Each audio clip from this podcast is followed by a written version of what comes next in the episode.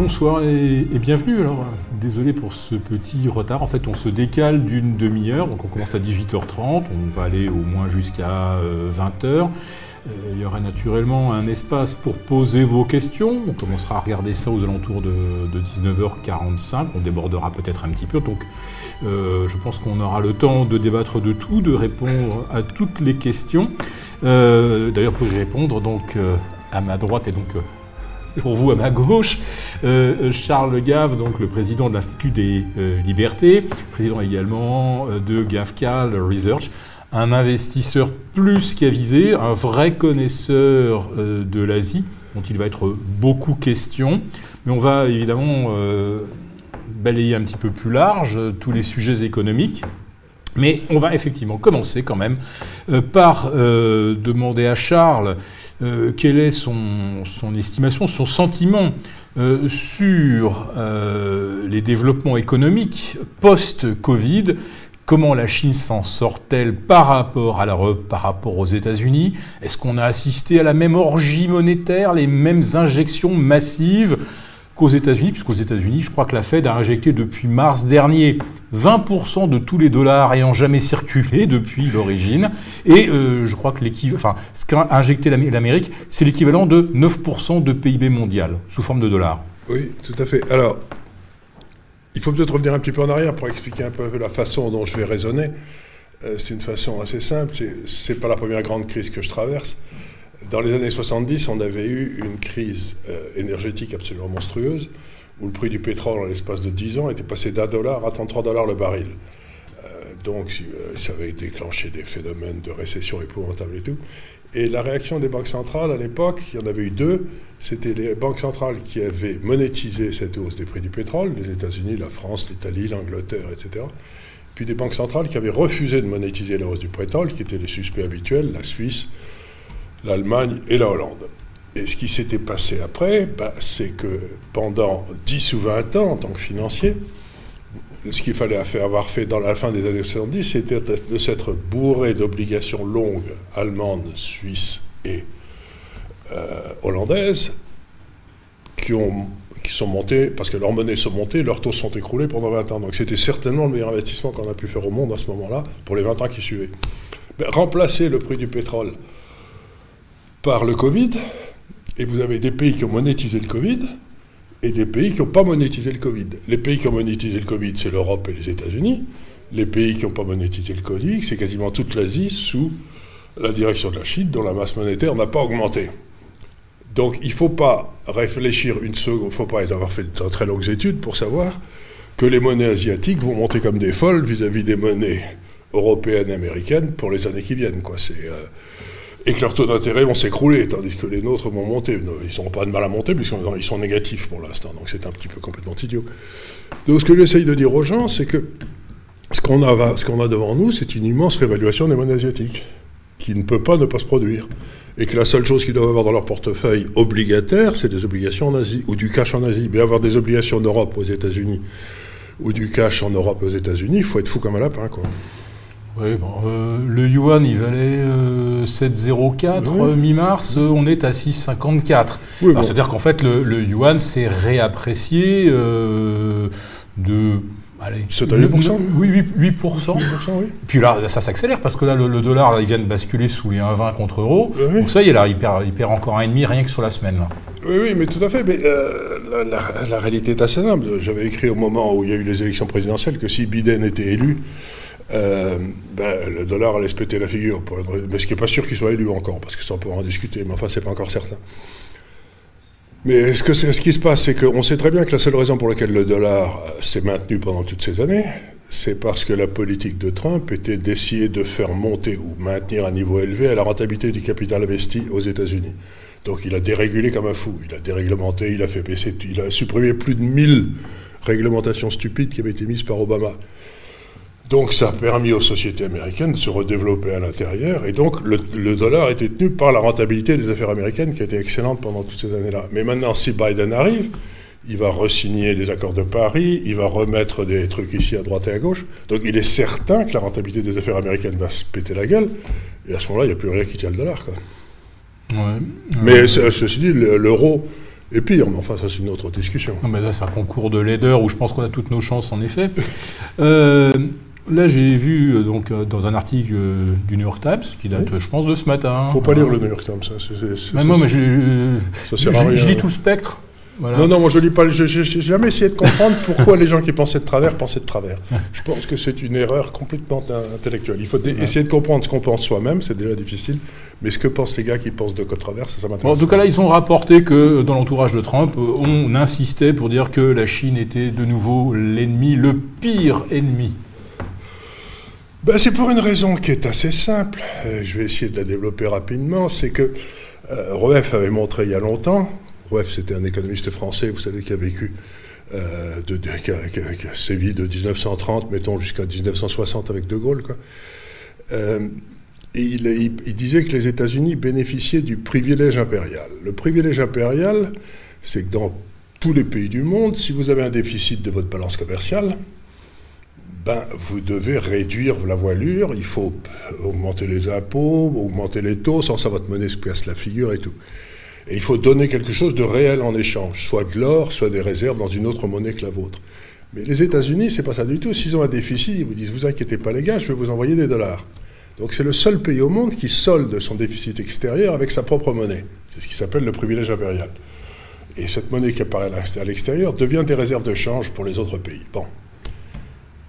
Et donc, depuis 1945, chaque fois qu'un pays avait des excédents de ses comptes courants, c'est-à-dire des excédents d'épargne, mettons, ben, ce qui se passait, c'est que ces excédents d'épargne étaient oma- automatiquement recyclés par les États-Unis et par Wall Street. Vous pouvez pas en être autrement, puisque c'était la seule façon de recycler. Donc les États-Unis vivaient en déficit, financés par les excédents des autres. Ben, ce que les Chinois ont, fait, ont décidé il y a à peu près 12-15 ans, on l'a suivi de près, inutile de vous dire, c'est que ben, à partir de maintenant, euh, les excédents d'épargne de l'Asie ne seraient plus re- recyclés par les États-Unis, par Wall Street, mais seraient recyclés par la Chine et par Hong Kong. Et donc, c'est pour ça qu'ils ont pris Hong Kong, parce qu'ils avaient besoin d'un centre financier pour faire ce boulot. Ils l'avaient sous la main, donc ils l'ont pris. J'avais écrit il y a deux ans que c'était inévitable. Et donc, Qu'est-ce que ça veut dire ben, Ça veut dire que la guerre que vous avez entre la Chine et les États-Unis n'est pas une guerre euh, commerciale, n'est pas une guerre euh, euh, froide ou quoi que ce soit, c'est une guerre monétaire.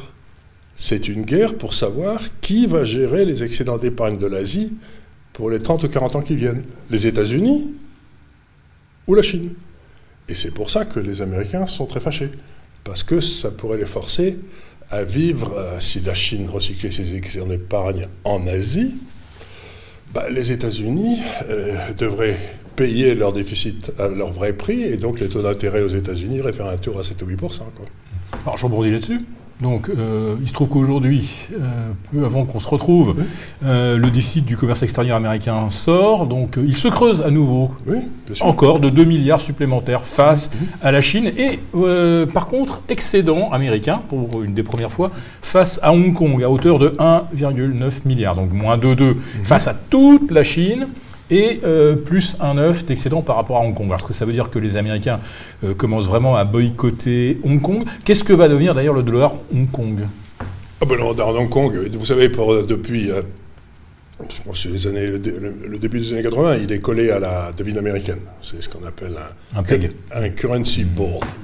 C'est-à-dire que la masse monétaire à Hong Kong est fonction littéralement un pour un de la- de la- des réserves de change de Hong Kong. C'est un peu comme un étalon or, mais vous remplacez le, vous remplacez l'or, la quantité d'or par la quantité de dollars. Donc euh, Hong Kong ne mesure absolument pas euh, sa masse monétaire. Ça vient, ça vient s'il y a trop de, il y en a trop, il n'y en a pas assez, mais c'est jamais à l'équilibre. Donc ce qui fait l'ajustement, c'est le marché des actifs à Hong Kong, en particulier l'immobilier et le marché des actions. Euh, donc qu'est-ce qui va se passer? Ben, Comme Hong Kong va être extraordinairement compétitif en étant accroché à un dollar qui baisse, ils vont donc devenir de plus en plus compétitifs. Bah, Qu'est-ce qui va se passer? Il va y avoir un boom extraordinaire à Hong Kong Ce que les Chinois ont prévu. que les Chinois ont prévu. Et euh, les- la quasi-totalité des gens de Hong Kong vont se dire mais pourquoi je reste accrocher, pourquoi je mets mon épargne dans une monnaie qui baisse? Parce que si le dollar américain baisse, le dollar de Hong Kong baisse puisqu'il est attaché. Et tous les citoyens de Hong Kong ont le droit de transformer leur euh, salaire, etc., immédiatement en yuan. Donc ce qui va se passer, c'est que la masse monétaire de Hong Kong va disparaître. Elle va simplement être convertie en yuan. Ah, par contre, on pourrait peut-être voir revenir côté Hong Kong euh, des entreprises qui se verraient bannies euh, du New York Stock Exchange, hein, puisque. si j'ai un conseil à donner aux jeunes, bien sûr, il va y avoir ça qui va se passer. C'est que la Chine ayant pris maintenant le contrôle de Hong Kong ne peut pas se permettre que Hong Kong soit un échec.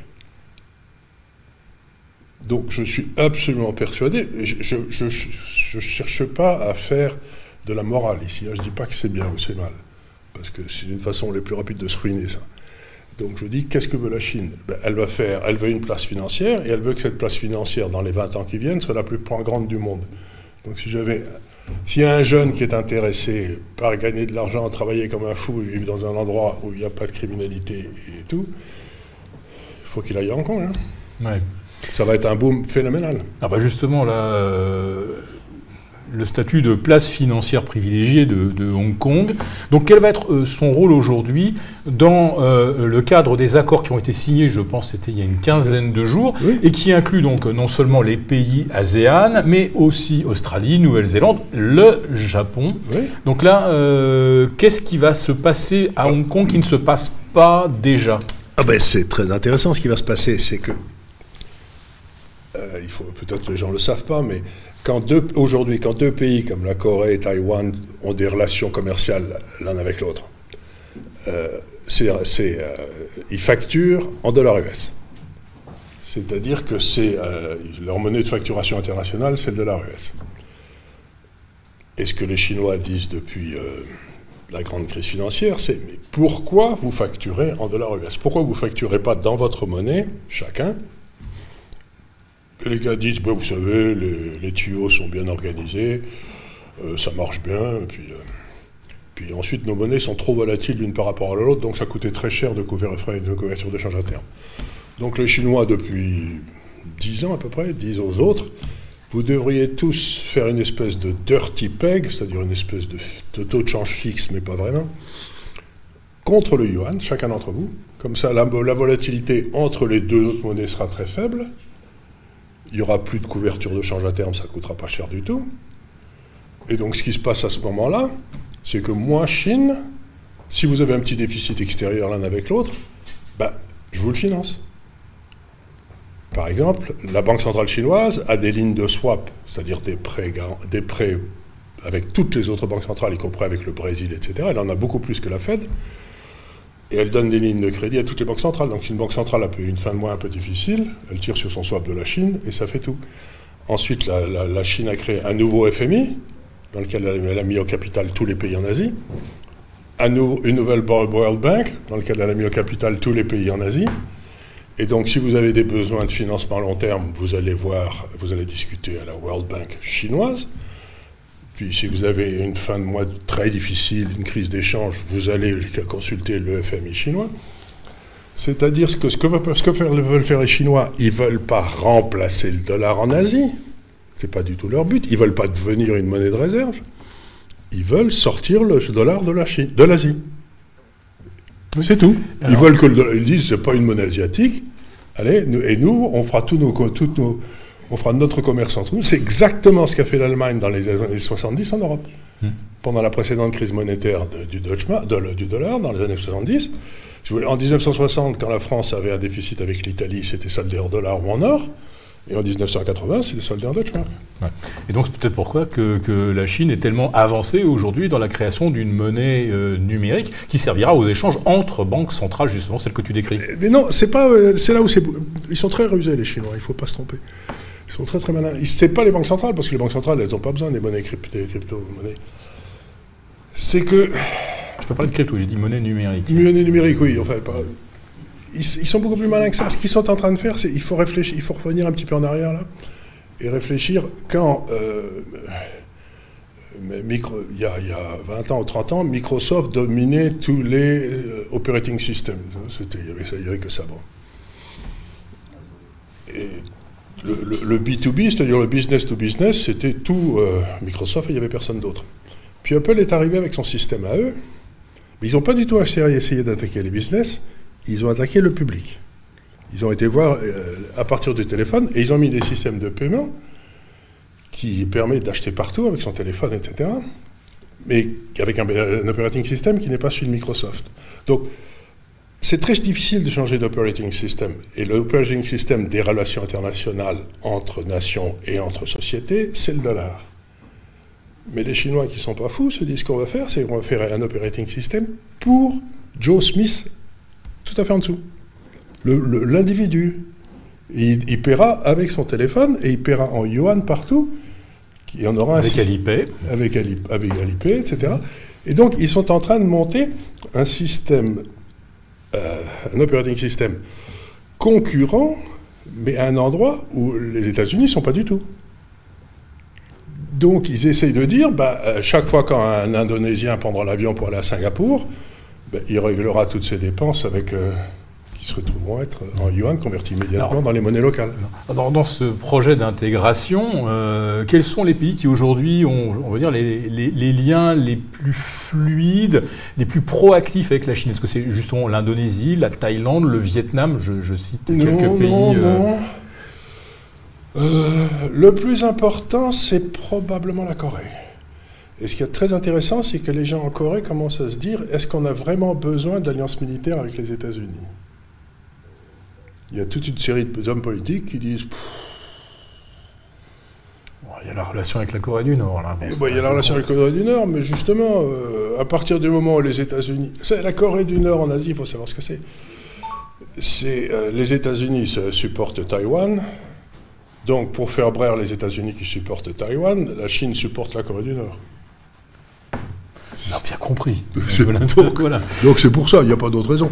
Donc à partir du moment où le Corée sort de l'ombrelle militaire américaine, je ne suis pas certain que la Corée du Nord va durer bien longtemps. Quoi. Mhm.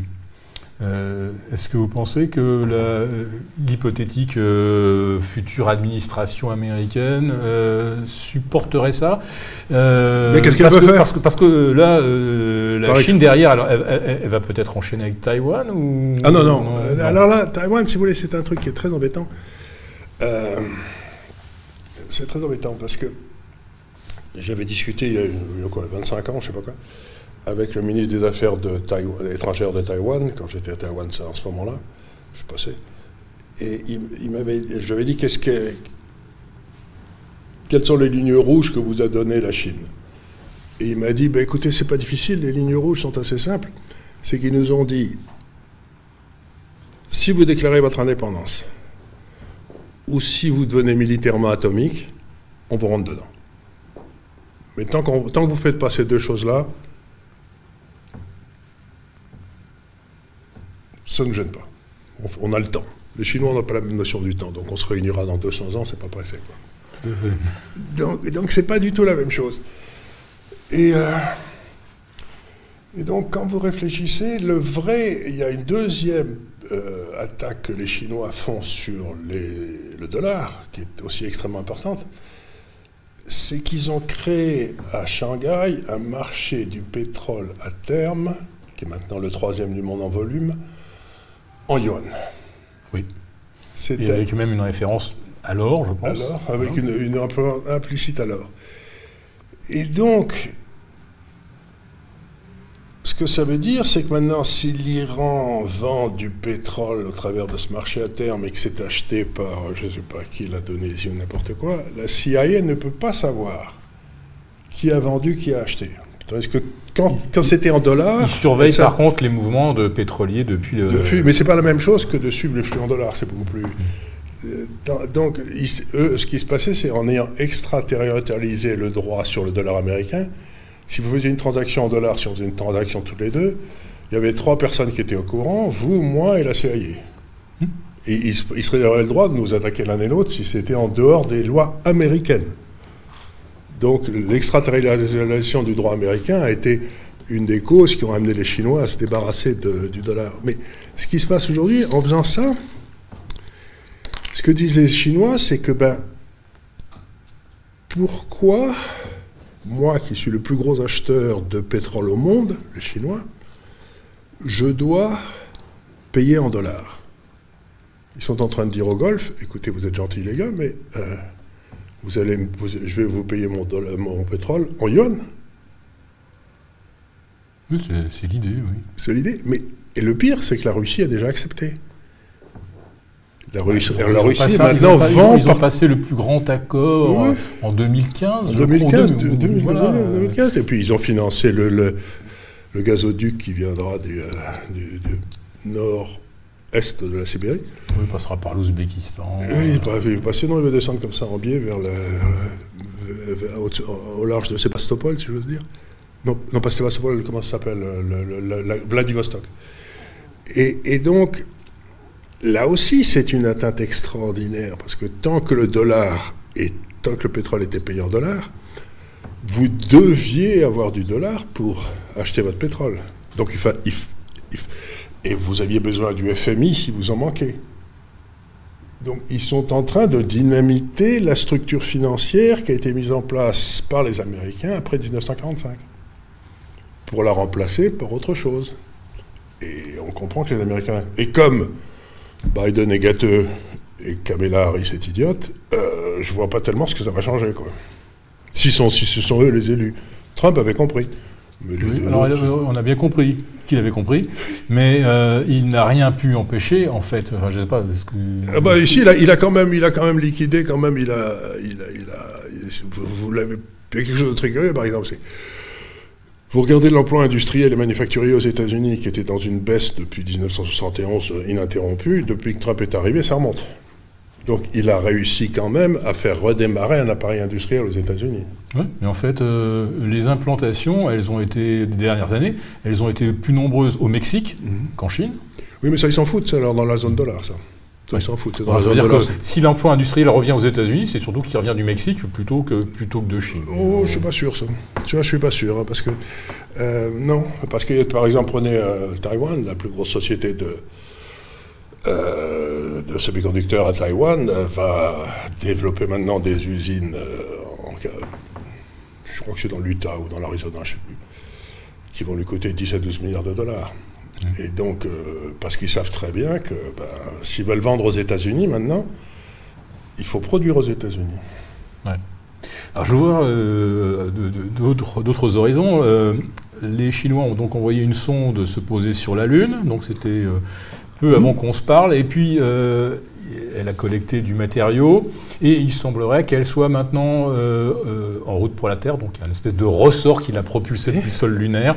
Alors je ne sais pas si l'arrimage a eu lieu et c'est bien, c'est bien passé, mais euh, si d'ici une semaine les échantillons arrivent sur Terre, personne ne se demandera si vraiment la sonde chinoise s'est bien posée sur la Lune, contrairement aux missions Apollo.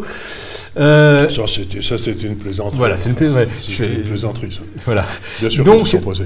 Donc euh, là, euh, la Chine fait une nouvelle démonstration de, de capacité technologique. Euh, quelles sont celles sur lesquelles la Chine euh, semble euh, en voie de s'imposer par rapport à l'Europe et aux États-Unis? Qu'est-ce qu'on peut jouer, par exemple, si on va chercher des, valeurs à Hong Kong Est-ce qu'il y en a qui véritablement sont les, euh, les futurs Tesla ou les futurs bah, Tesla, vous n'avez pas besoin de Tesla. Vous avez Tencent, vous avez Alibaba, vous avez, vous avez déjà toute une série. de JD.com, Pinduoduo. Vous en avez déjà beaucoup plus aux États-Unis. Il y en a déjà. Non. Dans il y a deux façons de répondre à votre question. D'abord, le plus gros déficit extérieur de la Chine, c'est pas du tout l'énergie, comme les gens le pensent, c'est les semi-conducteurs. Et en particulier les semi-conducteurs de très grande qualité. Et les semi-conducteurs de très grande qualité, les États-Unis ne sont pas toujours les producteurs, mais ce sont toujours eux qui ont les brevets. Ils détiennent, c'est-à-dire que les États-Unis ont un quasi-monopole, même un monopole parfait, sur les semi-conducteurs de très haute performance. Pas pour, pas pour le truc que vous mettez dans la bagnole, pas pour les trucs tout à fait étonnants. Euh, ce qui veut dire en termes clairs que euh, l'immense. Ce que font les États-Unis, c'est en coupant la voie des semi-conducteurs à la Chine, ils la mettent 5 ans en arrière. Parce qu'ils vont devoir développer leur propre truc et que ce n'est pas certain qu'ils y arriveront. Je ne parle pas de la production, hein.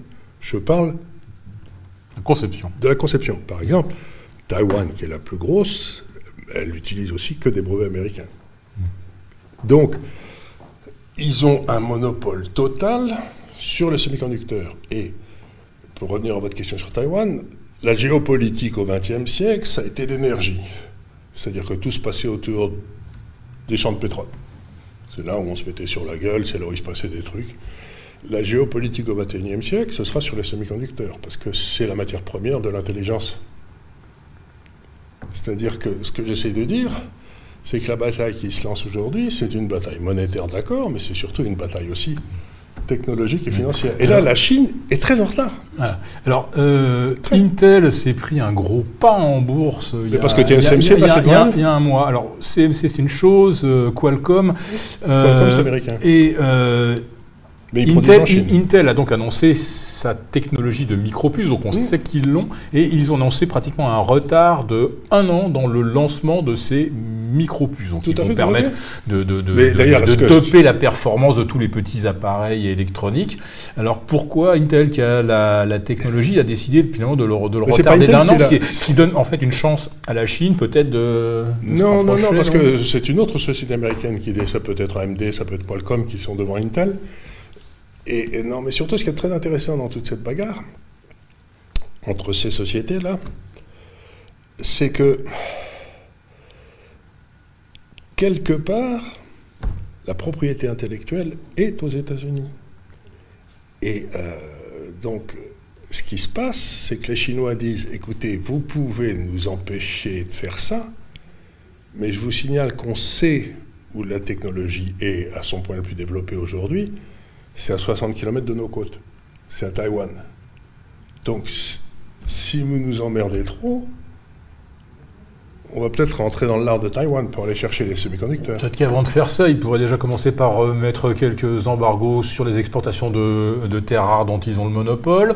non, le monopole, ça c'est une vieille blague, c'est un, truc que les gens racontent, mais vous avez toutes les terres rares que vous voulez en Afrique. Ah oui, il faut, les raffiner Oui, il faut les raffiner, mais ça, ça, c'est une question d'un ou deux ans, ça ne représente rien ça. Ah. Les, terres, rares, c'est un truc que les gens aiment comme ça. alors sinon, sinon les, euh, les, composants de base des médicaments, la Chine, euh, là aussi. Oui, c'est ça, euh, mais ça aussi. Ah. Alors, Là aussi, ils ont des. Euh, bon, bah, c'est pas difficile, c'est de la chimie euh, de bonne qualité, mais ça, les Allemands peuvent le faire, ça, ils savent faire. Non, non, le seul truc, c'est. Euh, le seul endroit où il y a un goulot d'étranglement pour la Chine, c'est sur la propriété intellectuelle des, des semi-conducteurs de grande qualité. C'est tout. Le reste. et ils n'ont pas intérêt à se mettre mal avec les autres. Donc. c'est assez intéressant, mais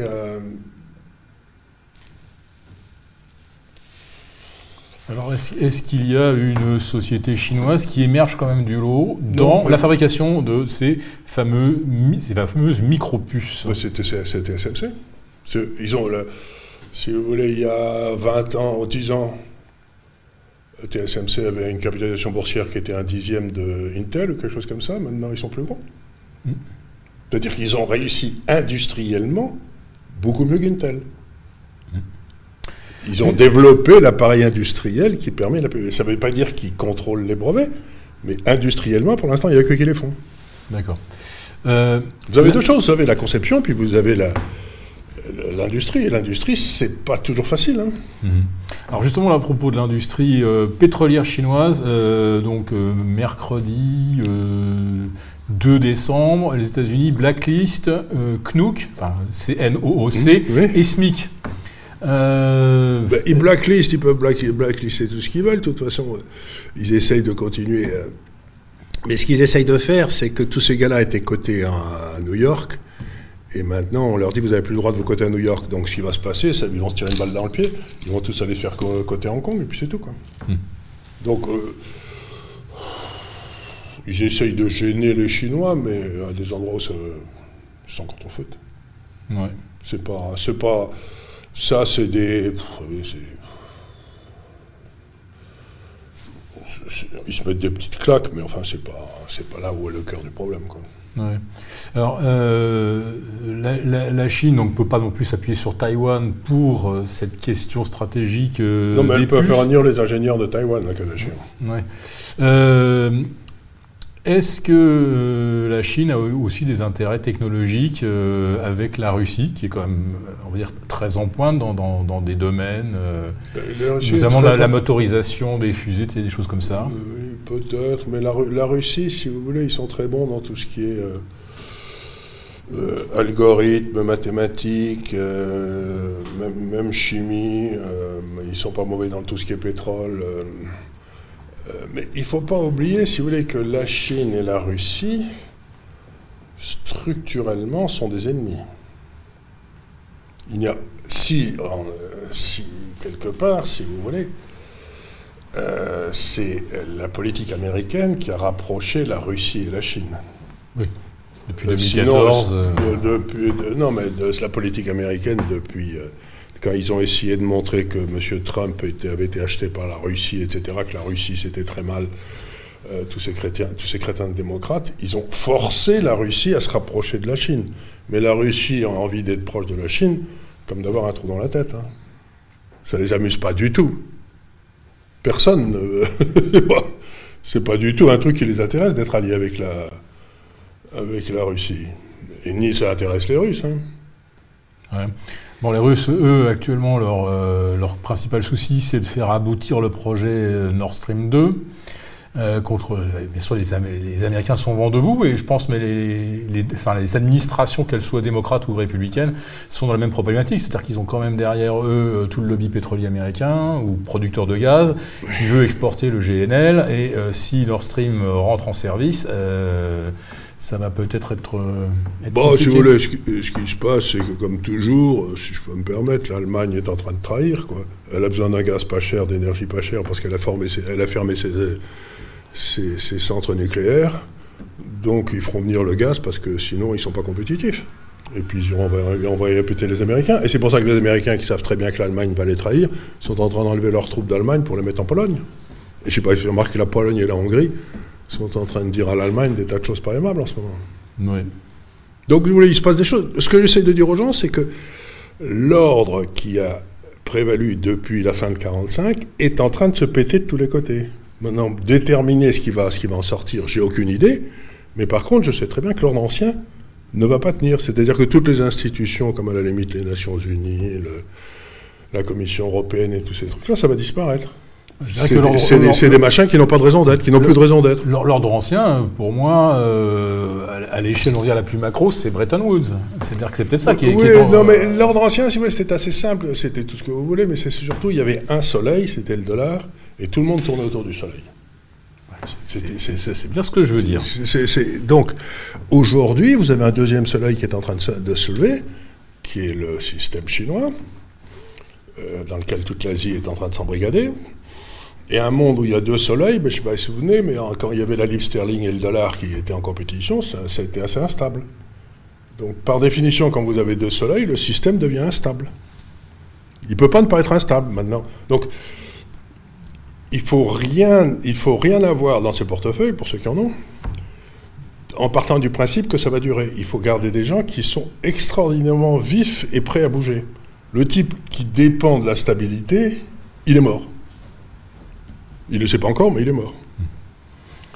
Donc dans le cas de la stabilité, euh, l'actif numéro un reste pour l'instant le bon du trésor américain. Ça, c'est fini, ça. Euh, toi, tu recommandes. Bah, ça tu recommandes toi, toujours la dette euh, chinoise. Ben, sur un an, sur deux ans, sur cinq ans, sur dix ans, sur vingt ans, vous avez fait à peu près 2% de plus par an avec une dette chinoise qu'avec une dette américaine. D'accord. Alors on y accède par, euh, par euh, Singapour, Hong Kong On y accède par. Euh, ben, maintenant, les marchés, on peut, tout le monde peut acheter des obligations chinoises. Elles sont, on peut demander à sa banque ou bien à des fonds. Nous, on en a un dans lequel on a un milliard et demi de dollars, et puis voilà. Bon. Londres Bon, ça, ça, reste quand même, pour l'instant, je crois que pour négocier des effets des, en, en, yuan, Londres reste quand même pour l'instant sur le devant de la scène. Oui, mais Hong Kong, c'est encore beaucoup mieux, puis c'est moins cher. Et euh, Singapour, ça marche très bien. Mais euh, peut-être on devrait dire un petit mot de l'Europe, parce que si vous, voulez, si vous regardez un petit peu le monde aujourd'hui, vous voyez que donc si on est un monde qui est en train d'aller vers une économie de la connaissance dont la matière première est le semi-conducteur, vous vous dites, bon, où est-ce qu'il y a des valeurs vont servir cette demande? Vous les avez dans trois zones. La première zone, c'est bien sûr les États-Unis. La deuxième zone, c'est la Chine. Et la troisième zone, c'est l'Inde.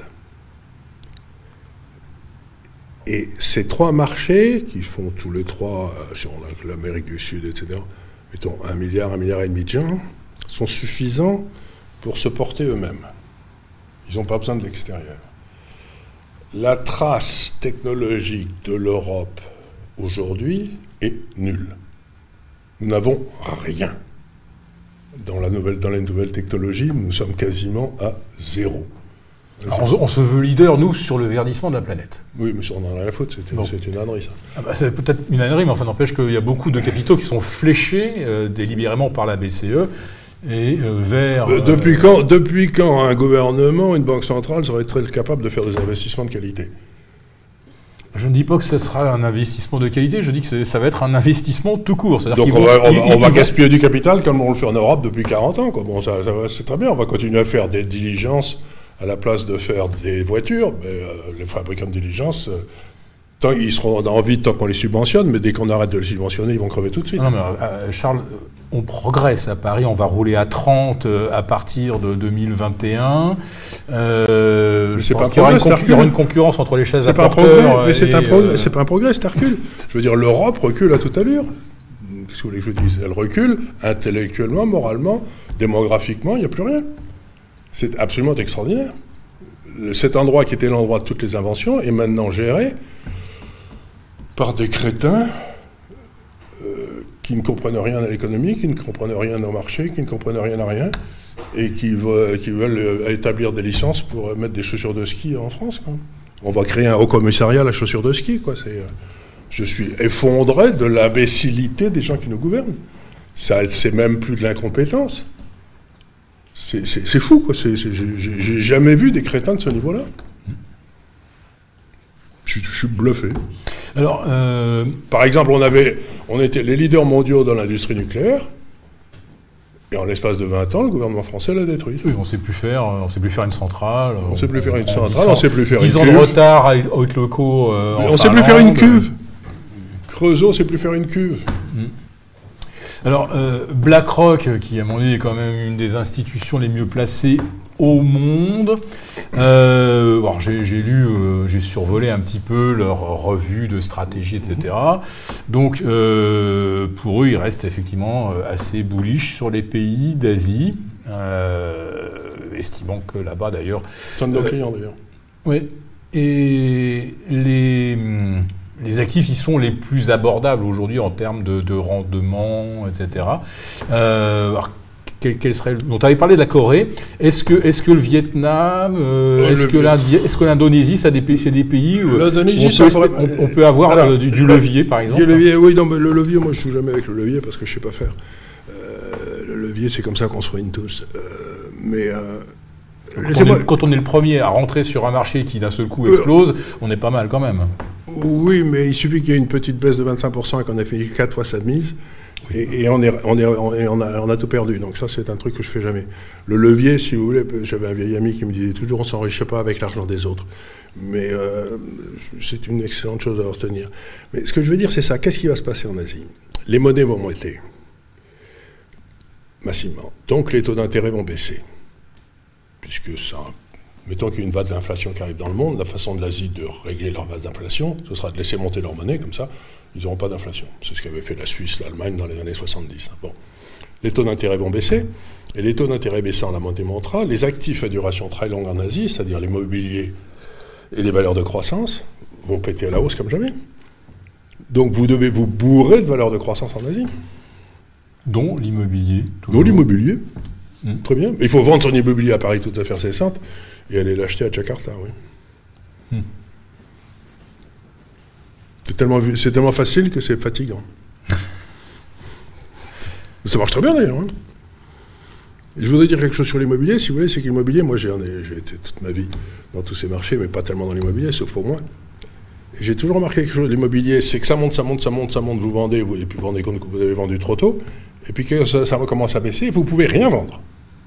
C'est-à-dire que les hausses de l'immobilier se font sur des gros volumes, et quand l'immobilier baisse, ben vous ne pouvez pas en sortir. bah, il n'y a pas d'acheteur. Le, problème de l'illiquidité est, connu. Mais bon, si vous prenez par exemple des Chinois, euh, eux, ils investissent avec des horizons à 20, 30, 40 ans, donc je pense que ça leur, ça leur soucie pas de se dire qu'il pourrait y avoir des petits accros. Euh. C'est là aussi, moi je n'investirais pas dans l'immobilier à 20, 30 ou 40 ans en France ou en Europe. Hein. Quand vous savez que la population allemande va baisser de moitié dans les 40 ans qui viennent et la population française à peu près pareil, et la population italienne va quasiment disparaître, acheter, acheter de l'immobilier quand euh, chaque enfant, par enfant, il y a quatre grands-parents, aujourd'hui en Italie, c'est tout. Pourquoi vous achetez de l'immobilier? Le gamin, il va avoir quatre maisons oui, ça m'a ça épaté quand, euh, j'étais plusieurs fois en Chine, et la dernière fois c'était il y a, il y a, trois ans. Euh, bon, ils ont tellement construit qu'ils ont des forêts de tours qu'ils détruisent à la dynamite. Euh, mais c'est vrai qu'il n'y a pas de, il a pas de, comment dire, de tension sur l'immobilier en Chine. Non. Donc, est-ce que des gens qui ont beaucoup misé sur ce secteur, y compris je des, Chine, occidentaux, est-ce qu'il n'y a pas quand même un problème avec l'immobilier en Chine? Oh non, vous savez, euh, les gens ne comprennent pas parce que, bon, ça va peut-être se calmer un petit peu, mais dans les 40 dernières années, la Chine a déplacé plus de 500 millions de personnes des campagnes dans la ville. Mmh. C'est la plus forte immigration dans l'histoire de l'humanité. Il n'y a jamais eu 500, 500, millions de personnes qui sont déplacées comme ça pour aller là, en si peu de temps. Et il n'y avait eu aucune construction immobilière jusque les années 80 on avait le même stock de maisons qu'en 1880. C'est-à-dire que vous avez eu un boom immobilier, et puis, voilà, puis c'est fini. maintenant, quand ils seront à 500 millions, 600 millions dans les villes, et ben, ils seront tous logés, et puis voilà, il n'y a pas de problème. Mais c'est inouï ce qui s'est passé en Chine. Mais quand je suis arrivé la première nuit à Canton, c'était en 1992, par là, j'étais dans un hôtel, il y avait qu'un hôtel à Canton qui était un vieil hôtel qui datait de l'époque coloniale, donc faisais quatre étages, j'ai ouvert les fenêtres de mon. les, enfin, les, volets de ma fenêtre. Canton était en dessous. Il n'y avait pas une lumière électrique. Ça faisait un bruit noir parce que les Chinois sont bruyants, c'est pas possible. Mais il n'y avait euh, pas de lumière. Et aujourd'hui, vous allez à Canton, c'est dix fois Las Vegas. Ouais. Donc, euh, c'est vrai que le Las Vegas Sands, le, Vénitien de, Canton, il fait, je crois, 30 ou 40% de chambres de plus que celui de Vegas. c'est comme les États-Unis, mais c'est euh, surdimensionné à chaque fois. Non, mais ils ont fait des investissements, vous n'imaginez pas. Vous allez par exemple euh, au fin fond du Pakistan, à la frontière du Pakistan et de la Chine et de l'Afghanistan comme ça, et vous voyez des, des euh, ouvrages d'art des ponts, etc., qui grimpent le long de la montagne, etc. Ils ont fait des routes pour rejoindre Pékin à Islamabad. Quoi. Je, l'ai emprunté cette route. Elle passe, elle, passe, par le, le, lac Caracol. oui, c'est ça. Et alors, les, Pakistanais n'en sont pas spécialement heureux. ils sont très contents de la route, hein. ils sont très contents des infrastructures, etc., euh, de ces autoroutes en lacets sur pilotis, etc., qui montent dans les montagnes. Par contre, au niveau des échanges, ils pensent qu'ils se sont quand même fait un petit peu truffés. Ben, ils sont peut-être fait un petit peu truffés, mais en même temps, pour la première fois dans l'histoire du Pakistan, ils ont des routes. Et qui les relie au reste du monde. Oui, mais enfin, ils s'aperçoivent que surtout que ces, que ces routes-là n'ont pas profité à leur industrie locale et ont surtout profité aux Chinois pour leur exporter. Pour que ça profite à l'industrie locale, il faudrait qu'il y en ait une qui se mette au boulot. Ce qui n'a jamais été le cas des, des Pakistanais, mais euh, peut-être un jour ils s'y mettront. Les Indiens sont tout à fait capables de se mettre au boulot. Donc euh, pourquoi pas les Pakistanais? C'était la même race au départ. Hein. Bon, ce Pakistan, c'est peut-être pas un, pays sur lequel tu miserais. Hein. Il y a très peu de pays sur lesquels je miserais. Euh, euh, je, fais des travaux en ce moment qui sont assez intéressants, enfin, je pense. J'ai regardé les grands pays développés, bon, les 20 grands pays développés, et j'essaye de les classer dans le fond par ordre de croissance sur un axe et par ordre d'égalité sociale sur un autre. Savoir, bon. Donc le coefficient de Gini, là, hmm. puis de l'autre côté, le coefficient de croissance. Eh bien, on voit trois ou quatre clusters apparaissent très vite. Les pays les plus libres et où il y a le plus de croissance, c'est tout le droit anglais, c'est-à-dire tout l'ancien Commonwealth. Ça, ça marche très bien. Et puis vous avez les pays les plus libres avec une très bonne croissance et une quasi-égalité parfaite, c'est toute l'Europe rhénane. Et la Scandinavie Et la Scandinavie, bien sûr, l'Europe et la Scandinavie. Vous avez tous les builleurs de pinard là, qui sont là. Et puis les États-Unis qui sont tout seuls là-haut, à la fois forte croissance et forte inégalité. Mais ça, c'est parce que c'est un énorme pays d'immigration, donc ça ne peut pas en être loin. Mais euh, ce que j'essaie de dire aux gens, c'est que si je me dis ça va vraiment aller mal, ce que je ne pense pas, mais enfin on ne sait jamais, le seul endroit où je vais avoir mon argent, c'est là où la reine d'Angleterre est sur le billet de banque.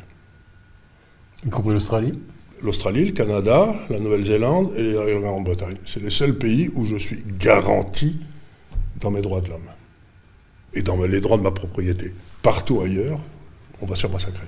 Euh, L'ABS corpus a quand même été un peu remis en cause aux États-Unis avec les, lois post-11 euh, septembre 2001. Euh, oui, mais, il n'y a pas la grande d'Angleterre sur le billet. C'est vrai. c'est longtemps que ça a changé. Ça fait à peu près 300 ans. Hein. non, non, mais ce que je veux dire par là, c'est qu'on sous-estime toujours l'importance du droit et de la protection de la propriété de la personne. Et sur le long terme, il n'y a que ça qui marche.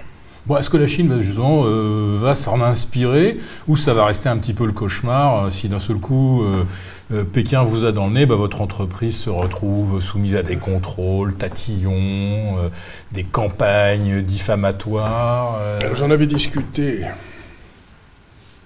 avec un homme pour lequel j'avais la plus grande estime qui s'appelait Milton Friedman, qui était un économiste assez connu, et on discutait de la liberté individuelle. Il m'avait dit, Charles, la liberté individuelle, ça peut se décliner dans trois zones. Euh, la liberté économique, je vends, j'achète, etc. J'embauche des gars, je les fous à la porte. La liberté sociale, j'ouvre une école, je vais à l'église, je monte un syndicat, enfin tous ces trucs-là. Et la liberté politique, je crée un parti, les gens vont voter pour moi, etc. Et ce qu'avait fait Lee Kuan Yew à Singapour, quand il a pris Singapour, qui avait un niveau de vie très inférieur à celui d'Algérie en 1950, aujourd'hui ils ont un niveau de vie très supérieur à la France, il avait dit oh, écoutez, la liberté économique, vous l'avez. Faites tout ce que vous voulez. La liberté sociale, vous l'avez, mais dans des limites circonscrites par la loi. Et la liberté politique, on se revoit dans 40 ans. Hein. C'est exactement le contrat que la Chine a passé avec ses populations. Elle dit écoutez, j'ai pas le temps de m'occuper de vos histoires politiques, d'avoir des partis et tout, tout. Je dois bâtir des infrastructures, je dois reprendre ma place dans le monde, etc. Donc, on se reverra dans 40 ans. priorité d'abord à la stabilité. Euh, à la stabilité, et à la, Chine en 1800 faisait 20% du PIB mondial. Elle est tombée à 1% sur Mao. Ils sont remontés à 13 ou 14. Ils seront à 20% dans 5 ans. Oui, c'est vrai que c'est le seul pays qui finalement ne fera pas de passage en récession en, 2020. Avant et, non seulement ça, mais ils font quelque chose que j'ai trouvé passionnant en Chine, c'est que dans toutes les crises précédentes du système capitaliste, ils imprimaient de l'argent comme des fous et ils faisaient baisser les taux. Et cette fois-ci, cette fois-ci, pendant que tout le monde faisait baisser les taux et imprimer de l'argent, eux, ils l'ont pas fait. Ils ont monté leur taux et ils ont arrêté d'imprimer. Donc la Chine est en train de se positionner pour avoir une monnaie forte. C'est leur but maintenant. Peut-être que les dernières mesures d'assouplissement monétaire, ça a été la réduction des réserves obligatoires des banques chinoises. Et là, ils l'ont fait à plusieurs reprises cette année quand même. Oui, mais c'était simplement pour donner un petit peu d'argent comme ça. Mais le coût de l'argent reste à un niveau normal. Il n'y a pas de volonté d'euthanasier le rentier, comme on le fait en Europe. Il n'y a pas de volonté. Au contraire, ils disent à tout le monde, si vous êtes un rentier, si vous avez de l'argent, venez chez nous, on, on vous traitera bien. Donc c'est pour ça que je dis aux gens, moi, s'il y a des gens qui me détestent, Madame Lagarde, qui n'arrêtent pas de vouloir me voler mon argent, et puis euh, le gouverneur de la Banque centrale chinoise qui me dit euh, je vous garantis du 3% réel. Bon. Alors, euh, Parce que Madame Lagarde, ce qu'elle fait, c'est qu'elle vole l'argent. C'est pas plus moral que ce que, fait le, ce que font les Chinois avec la population. Aujourd'hui, le but des Européens et des Américains, c'est de ruiner les retraités, les rentiers. Et je trouve ça moralement insupportable. Parce qu'ils vont les forcer à vivre dans la misère. Ah, ça dépend de quel type de rentier, bien sûr. Euh, celui à qui on prélève une partie de son salaire. Euh, c'est pas, pas, le même rentier que celui qui détient des, des, euh, qui ont plus que doublé euh, depuis 2012. Et je ne parle pas des, des Ils ont doublé, mais regarde par exemple, prends simplement l'exemple du, de la... Je, je, je, donne un mauvais exemple, parce que si vraiment on voulait se faire 3-4 fois la mise, il fallait acheter des BTP italiens. Oui, oui bien sûr, mais ça, c'est ça parce qu'ils ont été subventionnés. Non, mais prenons par exemple l'exemple du de celui qui a le, une assurance vie en France. Aujourd'hui, je crois qu'il y a 1500 milliards d'assurance vie en France? Oui. Bon, il y a 7-8 ans, les taux d'intérêt étaient à, je sais pas, 5. Donc le, rentier de base français touchait 5 sur, mettons, à l'époque c'était pas 1500 milliards, mais il devait toucher 60 milliards de revenus nets d'impôts. Aujourd'hui, avec les taux d'intérêt à zéro, il touche zéro. Donc on a mis un impôt de 100% sur l'épargne des petits gens. Ouais, c'est un scandale. Et, de fait, on a effectivement actionné le frein à main. Alors surtout euh, dans, de des pays, dans, dans, des pays qui ont une tradition d'épargnants comme ouais. l'Allemagne. C'est-à-dire que si je vois qu'à la sortie, j'aurai moins d'argent, éventuellement que j'en ai euh, épargné, ouais. je vais en mettre encore plus de côté pour avoir quand même cette réserve oui, mais, au moment où... Euh, oui, mais si, euh, par exemple, aujourd'hui... non, mais c'est complètement idiot, ça. Il faut, il faut mettre plus d'argent de côté, mais pas dans le même support. Il faut vendre ses obligations françaises et acheter des obligations ah, chinoises. Le problème, c'est que quand on cotise pour sa retraite, vous n'avez pas le choix. Hein. Ah ben non, là je parle de l'assurance vie qui est volontaire. Hein. Oui. Là, je parle que de l'assurance vie qui est volontaire, je parle pas des caisses de retraite. Oui, je parle moi de Français qui, eux, n'ont même pas le, la capacité de mettre euh, ben, y en a, 50, 100 C'est fou le nombre de gens qui ont des assurances. C'est oui, fou le nombre de gens qui ont 1500 milliards, ça, 1600 milliards, c'est à peu près la taille. Euh, oui, oui, mais avec, avec une déformation, c'est-à-dire que les euh, 1400 milliards euh, appartiennent à, à, même pas 5% des, des détenteurs. Non, non, il y, a, y, a, y a un souci, c'est que, euh, moi, enfin, mon bref souci, l'euthanasie des, des rentiers dont tu parles, c'est bien celle qui consiste à euh, piquer de l'argent sur le salaire chaque mois et à ne pas rémunérer. Euh, non, l'euthanasie des rentiers de Keynes, c'était simplement de créer ce qu'il appelait une monnaie fondante, c'est-à-dire un truc, euh, les gens épargnaient dans une monnaie qui ne cessait de baisser. En plus. Non, non, mais ça, c'est l'idée de Keynes. C'était pas, c'était pas d'augmenter la fiscalité. C'était de créer, d'inciter de, de, les gens à épargner dans une monnaie qui allait baisser. Donc, ça les forçait à sortir de leur épargne pour réinvestir, Alors, pour les consommer. Justement, est-ce que tu peux nous parler un petit peu de la fiscalité sur l'épargne en Chine, la fiscalité euh, sur les placements qu'on peut réaliser, justement, placements obligataires Si on est étranger, qu'on a de l'argent en Chine, ils vous embêtent pas. Hein. C'est-à-dire Précisément. Il n'y a pas d'impôt, il n'y a pas d'impôt sur le capital, il n'y a pas d'impôt sur les revenus. Tu es en train de nous parler là, de quelque chose qui ressemble aux Bahamas ou aux Non, non, pas du tout, pas non. du tout. On achète une obligation. Par exemple, nous, on a un fonds qui doit forger, je sais pas, à peu près un milliard, un milliard et demi de dollars, je sais plus très bien, euh, qui investit dans des obligations corporates cotées en yuan, mais pas toujours par des sociétés chinoises. Air Liquide, par exemple, en a émis. Ou, euh, oui, c'est vrai. Et qui donne, et qui donne en, une duration moyenne de 4 ans et qui donne du 4%. Bon, ben le type qui achète une part à 100 il y a 4-5 ans, il va se retrouver à 125 aujourd'hui. Il n'aura pas un sou d'impôt à payer dessus. La récapitalisation se passe à l'intérieur du fonds et personne ne pose de questions. -hmm. ça, ça, paraît alléchant pré présenté comme ça. Mm. Ben, moi, c'est bien ce que je dis. Si les Chinois veulent attirer l'épargne, on n'attire pas les mouches avec des vinaigres. Hein. Oui. Là, là, parmi les questions qui nous arrivent par Internet, euh, voilà. Donc Mais je ne porte pas de jugement de valeur ni moral. Hein. Non, non. Je, je, suis en train de dire, écoutez, les Chinois traitent bien les épargnants. Les Chinois, traitent, nous, on les traite comme des cochons. Si vous trouvez que c'est moral de bien traiter, de maltraiter les pauvres petits vieux, euh, ben restez investis ici. Et si vous trouvez que c'est immoral de bien les traiter, euh, n'allez pas là-bas. Mais c'est tout, moi c'est ce que je dis. Hein. Donc là on a parlé d'un investissement euh, bon, dans, dans, un placement mmh. euh, patrimonial, classique, type obligataire. Euh, là, question que nous posent nos, nos, nos internautes, est-ce qu'on peut aussi intervenir sur le marché immobilier chinois par quelque chose qui serait apparenté, je sais pas, des SCPI Alors là vous avez ça, vous avez ça, vous avez ça, mais pas tellement en Chine encore, c'est pas très développé, il y en aura, mais c'est pas encore très développé. Hong Kong Hong Kong et Singapour. Ouais. Là, il y en a, il y en a, c'est très développé à Hong Kong et Singapour. Vous avez des sociétés immobilières cotées.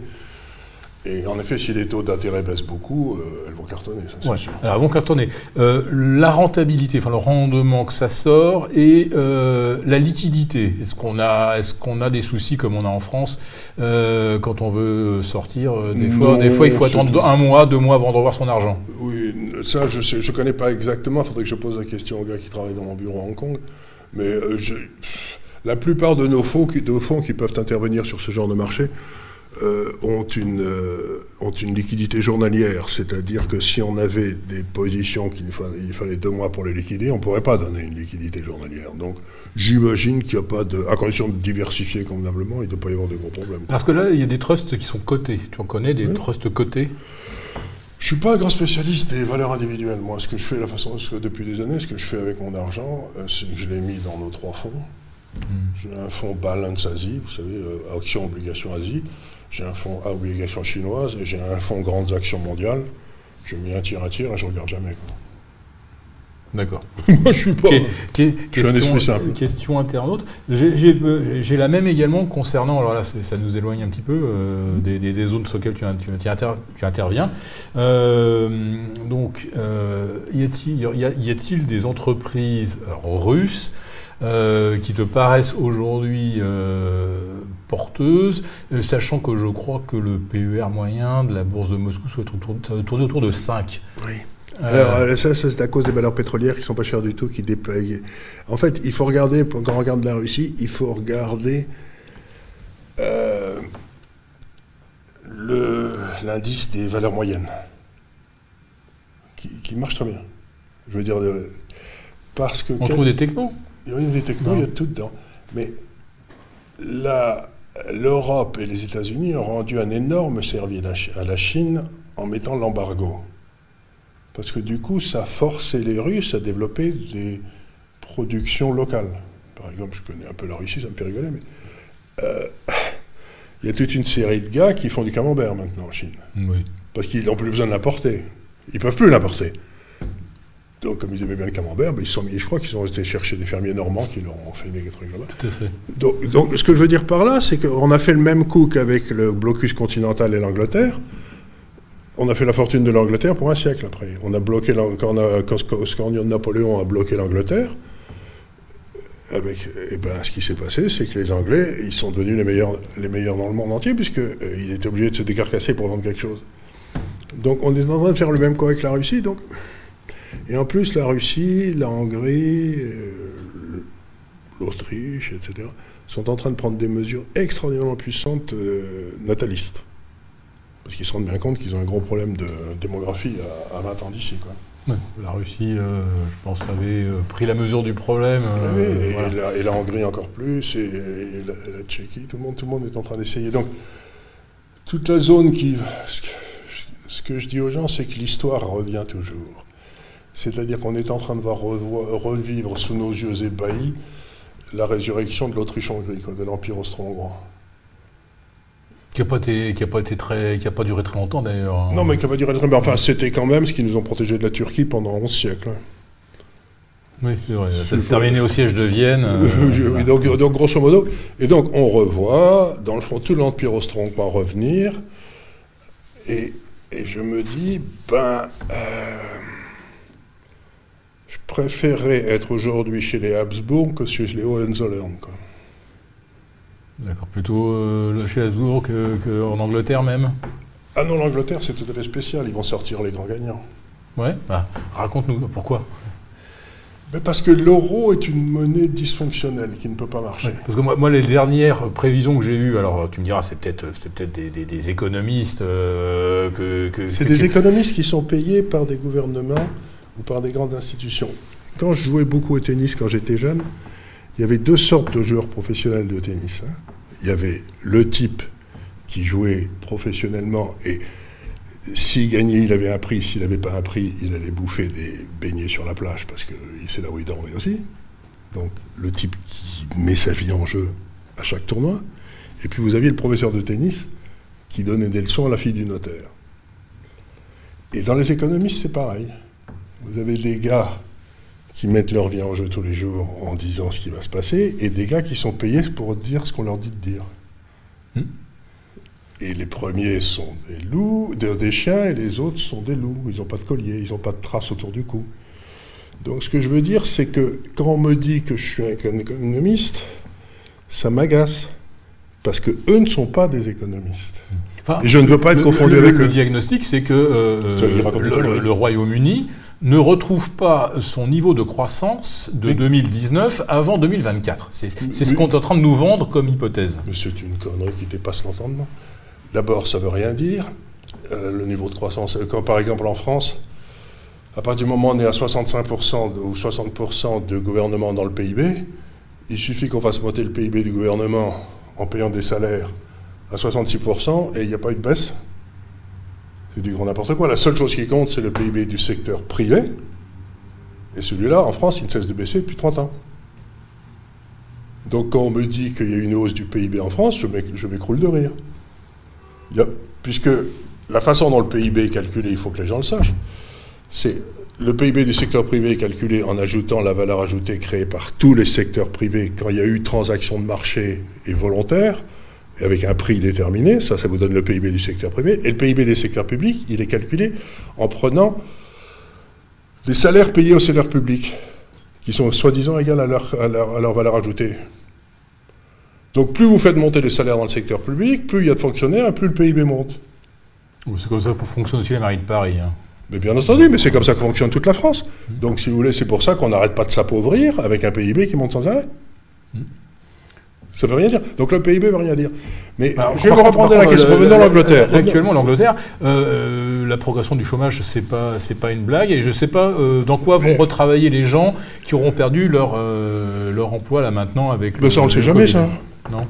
on ne sait jamais si quelqu'un est capable de prévoir là où les gens travailleraient. On sait tous, tous riches. Par exemple, qui, il y a 20 ans, avait prévu Internet?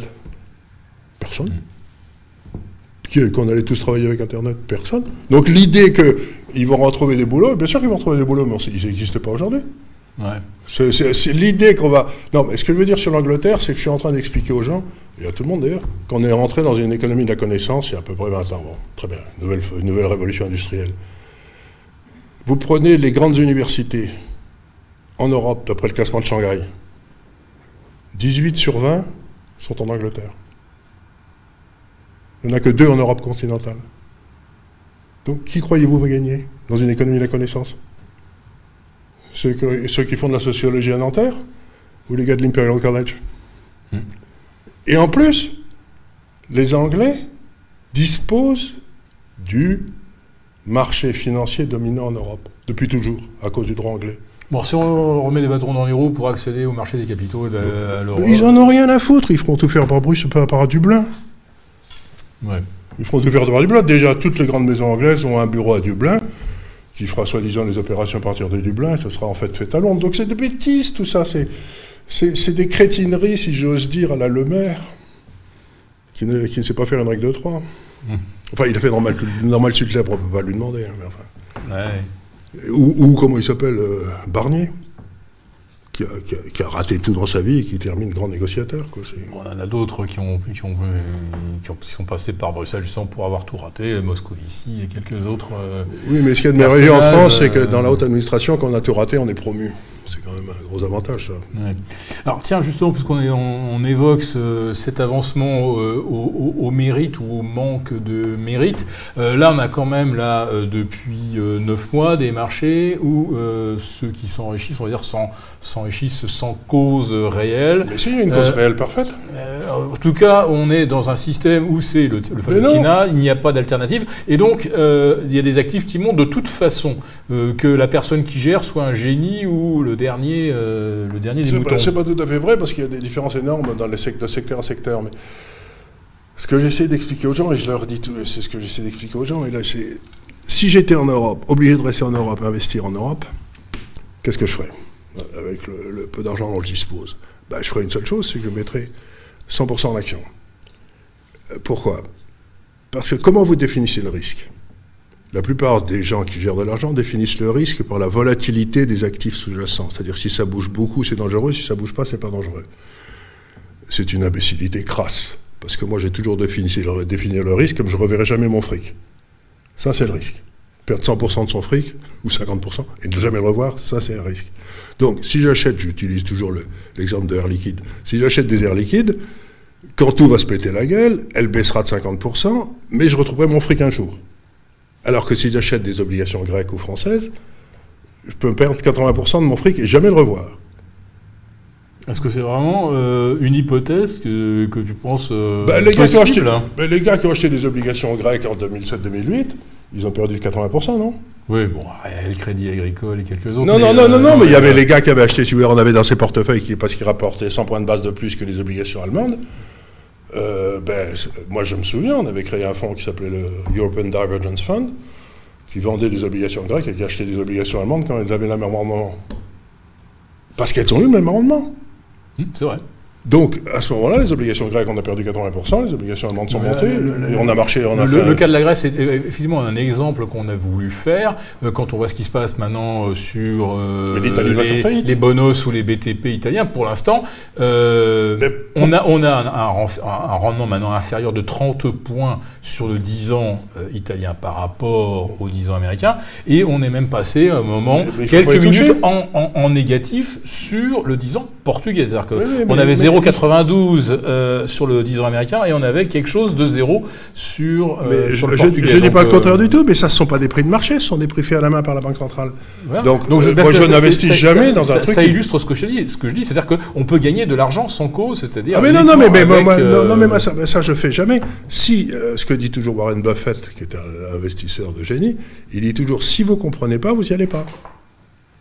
Donc, ce que j'essaie de dire aux gens, c'est écoutez, si vous comprenez pourquoi euh, l'Italie emprunte moins cher que les États-Unis, vous achetez. Mais un jour, vous perdrez 100%. C'est certain, mais je ne sais pas quand. Donc, quand j'étais gérant, ce que j'étais pendant une vingtaine d'années, je passais 90% de mon temps à savoir ce que je ne devais pas avoir dans les portefeuilles. Je ne cherchais pas tellement à savoir ce que je devais avoir, mais je savais, je cherchais à savoir le truc où j'allais perdre un maximum. Parce que c'est là, c'est ça. Donc la gestion, ça n'est pas de savoir où on doit être, c'est de savoir où on ne doit pas être. Et, une question qui va dans ce sens-là, justement, euh, un de nos internautes qui fait l'observation qu'effectivement, le PIB français est de moins en moins privé. Hein, ben, bien sûr, 65%. Voilà. Je vous signale que le euh, PIB chinois est à peu près à 30% pour le gouvernement. Hein. Et nous, on est à 65%. Donc on est deux fois plus communiste que les Chinois. D'accord. Euh, donc, est-ce que, est que tu considères qu'en France, c'est inexorable ou on peut avoir un sursaut? Est-ce qu'on peut essayer de revenir là-dessus? Je, Moi, je fais jamais de prévision. Non ben Non, parce que si, quelqu'un pouvait prévoir quoi que, quoi, que ce, quoi que ce soit, ça se saurait. J'essaie de juger ce qui se passe aujourd'hui. Hmm. Est-ce qu'on n'a pas eu le, cas quand même dans le passé, dans un passé pas trop lointain, de gouvernements qui avaient un petit peu trop forcé sur les impôts, qui sont revenus là-dessus euh?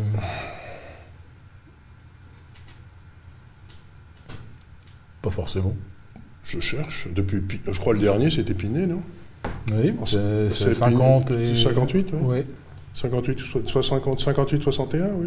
Ouais. Mais depuis, non. Ah les impôts, non, je pense pas. Honnêtement, je pense pas.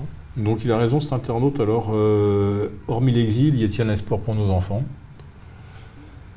Euh, Y a-t-il un espoir pour nos enfants? Ben, je vais vous répondre de la façon suivante, si vous voulez. C'est que.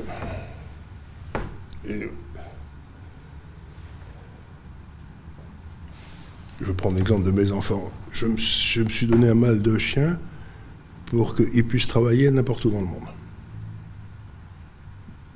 Parce que s'ils étaient travailleurs compétents, disciplinés, efficaces et tout et tout, euh, il est certain qu'en France, on allait leur prendre 95% de ce qu'ils gagnaient. Quoi pour, nourrir des bons à rien.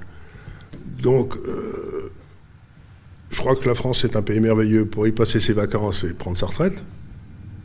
Mais y travailler, je sais pas si c'est dans les circonstances actuelles, je sais pas si c'est une bonne idée.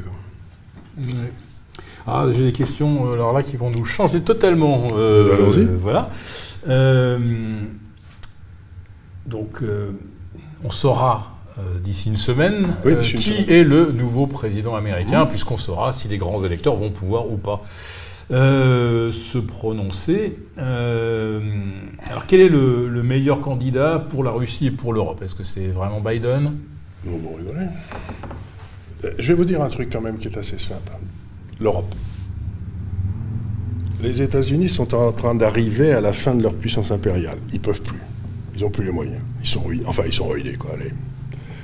Et il y a un proverbe finlandais que j'aime beaucoup, qui dit dans, dans un pays, il y a toujours une armée. Si ce n'est pas l'armée du pays, c'est l'armée du pays d'à côté. Et ils savent de quoi ils parlent, parce que d'un côté, ils avaient la Suède et de l'autre côté, ils avaient la Russie. Donc, euh, ils ont vu passer les mecs. Hein. Bon, depuis 70 ans, l'armée du pays d'à côté en Europe, c'était l'armée des États-Unis. Et du coup, nous, on a cessé, on n'a plus d'armée, on a que des buveurs de bière de, 80, de 70 ans à la Commission européenne à Bruxelles, et c'est pas avec ça qu'on fait des soldats. hein. Donc, le jour où les États-Unis décident de quitter l'Europe, il n'y a que deux armées en Europe, aujourd'hui.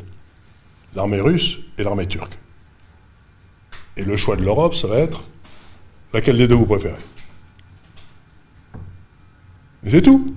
Et le reste, c'est de la littérature. Ce qui passe à Bruxelles, les bruiseurs de bière, la Commission européenne, c'est du pipeau, ça sert à rien. Ils font que dépenser de l'argent et jamais rien créer. Donc, ce que je veux dire par là, c'est que l'Europe va se retrouver dans la situation existentielle d'avoir à choisir entre la Turquie, l'Allemagne choisira la Turquie, parce qu'il aura la 20% de sa population qui sera turque, et nous, on devra choisir l'armée russe. Le deal que nous ont proposé les Américains, c'était on veut bien rester, mais c'est vous qui payez. Mais comme euh, personne ne veut payer, madame, il avait dit vous, je veux 300 milliards de dollars par an, il avait dit à Mme Merkel. Oui Et ben Mme Merkel a dit non.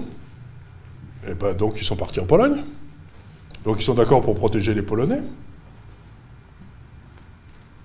Ben Voilà. Euh, bon, je déborde un peu, mais alors euh, l'OTAN, euh, est-ce que c'est fini. C'est fini. C'est fini. D'ailleurs, la meilleure preuve que c'est fini, c'est que Sarkozy a rejoint le commandement militaire unifié de l'OTAN, ce qui était un crime contre la patrie. Ouais. Après avoir trahi au moment du référendum, il a, il a pour ajouter l'insulte à l'injure, il a rejoint le commandement unifié de l'OTAN dont De Gaulle était sorti. Ouais. Bon, celui qui a prononcé l'oraison funèbre la plus virulente hein, contre l'OTAN, ça reste quand même Donald Trump. hein, qui Bah dit oui. je ne sais pas à quoi, ce, à quoi sert ce machin. Ben, il a bien raison. Voilà. euh, Est-ce que C'est pour ça qu'on cherche à le liquider. Toutes les, les forces obscures là, de l'État profond, parce que vous n'imaginez pas le pognon qu'un certain nombre de gens font sur leurs armements, les fausses guerres que font les États-Unis partout, etc. Et lui, il voulait ramener tout le monde aux États-Unis et dire on arrête la guerre. hein. Oui. Mais si c'est Biden, il va. Il va recommencer. Il va recommencer, on est d'accord. Tout à fait. Il va recommencer, c'est sûr. Ouais. C'est pour ça qu'on l'a mis là. Bon, donc il va se retrouver finalement face, face à Erdogan, il va se retrouver face à Vladimir Et il Poutine. va se coucher. Oui, Oui. Pensez. Bien sûr qu'il va se coucher, c'est un homme sans courage. En plus, il est corrompu comme il n'est pas permis. Et ce qu'il y a de plus extraordinaire, c'est que c'est un homme détestable. C'est quand même lui qui, il y a 40 ans, a flingué Bork, qui était un homme admirable, qui été, prêt, qui été candidat à la Cour suprême, le plus grand juriste sans doute de l'histoire des États-Unis. Il a flingué de façon honteuse, je peux dire comment. Il a dit Vous êtes en train de venir alors que vous êtes, vous, fait- vous, vous êtes payé par des grandes firmes d'avocats qui vous payent des sommes absolument énormes pour vous demander vos conseils. Et Bork ne le faisait que parce que sa femme était en train de mourir du cancer. Et ce salopard de Biden le savait. Et il l'a détruit avec cet argument. Et ensuite, il a essayé de détruire le juge Thomas. Vous savez, le noir Oui, qui est aux oui, oui, États-Unis. C'était lui encore. Ce type est une ordure. Une ordure humaine. Oula, ça, c'est enregistré. Hein. Mais je suis bien d'accord. Mais Biden, c'est un salopard. Dans tous les sens du terme. C'est un homme qui n'a pas euh, de sens de l'humanité. La fin justifie les moyens. Il détruit les gens en sachant qu'il les détruit et qu'il les détruit sur des accusations qui sont fausses. Comme il l'a fait pour Bork, comme il l'a fait pour Biden, comme il a essayé Pour de le Thomas, faire pour Thomas. pour Thomas, comme il a essayé de le faire pour, euh, le- avec les deux avocats, les, les deux derniers qui sont rentrés à la Cour suprême, etc. C'est une ordure. Alors, dans ces élections, pour une fois, on n'en- on n'entend pas Hillary Clinton, ni d'autres euh, d'autres démocrates euh, euh, lancer des, accusations hystériques de manipulation des élections par les Russes. J'ai entendu peut-être éventuellement un soupçon que les Chinois, ils seraient pour quelque Ben oui, chose. parce que c'est eux qui contrôlent les machines, les, les machines à voter, là. Ouais, elles sont en Allemagne. Enfin, non, elles le serveur est en Allemagne, Oui. mais euh, apparemment, le- le- c'est un système qui a été monté, histoire de fou, par des, par des Vénézuéliens avec l'aide des Cubains et des, les- les- des programmeurs sont chinois. Donc, c'est-à-dire que la Chine a pu intervenir gentiment sur l'intervention en disant tiens, on va, faire, on va mettre 200 000, euh, 200 000 électeurs pour Biden juste à 3 h du matin, comme ça, quand personne ne regarde, et puis voilà. C'est que ça, ça s'est vu quand même. Ça n'a pas été très bien fait. Ben non, parce que je crois qu'il s'est passé un phénomène curieux, c'est qu'il s'attendait. Il faut savoir qu'au moment entre Biden, entre Clinton et Trump, sur tous les États-Unis, il y avait que 18 000 voix d'écart en 2016. Hmm. Et ces 18 000 voix d'Edgar étaient sur les cinq États. Et donc, ils avaient. en Floride. Hein. Euh, en Floride, il avait gagné, je crois, déjà en 2016. mais euh, bah, Trump. Et donc, ce qui s'est passé, c'est qu'ils se sont dit bon, on va manipuler pour mettre 30 ou 40 000 voix de plus à Biden dans ces cinq États. Ça ne serait pas vu. Et puis ce corneau de Trump a fait 8 millions de voix de plus. Et ils s'en sont rendus compte à 3 heures du matin. Donc il a fallu remettre quelque chose comme 8 ou 9 millions de voix de plus à Biden, mais ce n'était pas organisé. Et donc Biden se retrouve avec plus de voix que n'a jamais fait Obama, plus de voix que n'a jamais fait euh, Bush, plus de voix que n'a jamais fait Trump, alors que tout le monde sait aux États-Unis que c'est une planche pourrie. Quoi. Donc, et donc, ce qui va se passer maintenant, c'est. Est-ce qu'il fera le poids euh, éventuellement face à, face à Poutine, euh, face à Xi Jinping Mais il n'en est même pas question, c'est pas ça l'idée. L'idée, c'est qu'on va se retrouver avec tous les fauteurs de guerre, du style de... Bah, la question que je me pose justement, euh, jusqu'où Biden sera-t-il prêt à aller ou jusqu'où va-t-il mais, mais, il, est, il, est, gâteux par, par, rapport il est euh, gâteux. à Nord Stream 2, par exemple Il est gâteux.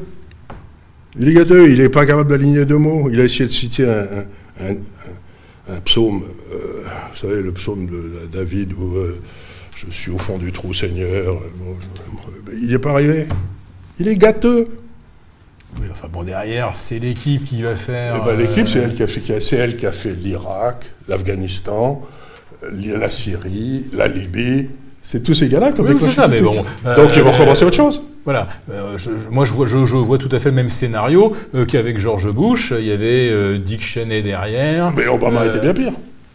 Euh, Obama était 20 fois pire. C'est Obama qui a commencé la Syrie, c'est Obama qui a commencé la Libye. Et, les mêmes sont en train de revenir dans l'administration Biden. Donc je suis pas inquiet. Euh, oublions, oublions le nom de Biden. Biden euh, qu'est-ce que vont faire donc les États-Unis? Oublions Biden. Qu'est-ce qu'ont faire les États-Unis, par exemple, par rapport à Nord Stream? Et jusqu'où vont-ils oh ben, Nord Stream, il sera signé avant. Et maintenant, il va arriver, et ça sera fini. qu'est-ce qu'ils peuvent essayer de faire? Ben, il faut, il faut qu'ils envoient des trucs. Euh, ce qu'ils ont prévu de faire, les Américains, ils l'ont déjà dit. Hein. C'est-à-dire que tous les participants au projet Nord Stream, ils sont blacklistés, ils peuvent plus travailler aux États-Unis, peuvent même plus travailler avec, d'ailleurs, des entreprises qui travaillent avec les États-Unis. Euh, euh, et, les gens qui y participent se font aussi confisquer leurs avoirs aux États-Unis. Voilà. grosso modo. Hein. Bah, ils feront peut-être ça, mais ça, c'est pas ça. Non, mais ce qui m'intéresse, sur qui ils vont taper cette fois-ci.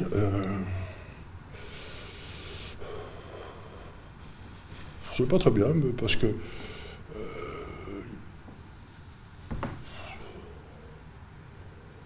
Je ne sais pas très bien sur qui ils pourraient taper, mais en tout cas, ils peuvent essayer de relancer les guerres qui existent déjà. La Libye, la Syrie, l'Irak, l'Afghanistan, ils peuvent envoyer des gens. L'Ukraine? Bah, L'Ukraine, c'est difficile parce qu'ils ont déjà mis des, ils ont déjà fait un coup d'État. oui, euh, par contre, Biden, il connaît bien. Biden, il connaît bien, bien sûr. Et puis, euh, non, mais peut-être la Biélorussie. Vont peut-être aller emmerder les Russes du côté de la Biélorussie. Mm -hmm. Je sais pas. Je sais pas. Mais ce que je veux dire, c'est qu'il faut bien se rendre compte. Moi, il y a, à peu près, euh, quoi, c'était il y a dix ans, j'avais été invité à un petit déjeuner à New York par un type qui était euh, gouverneur de la Banque centrale, la réserve fédérale du Kansas.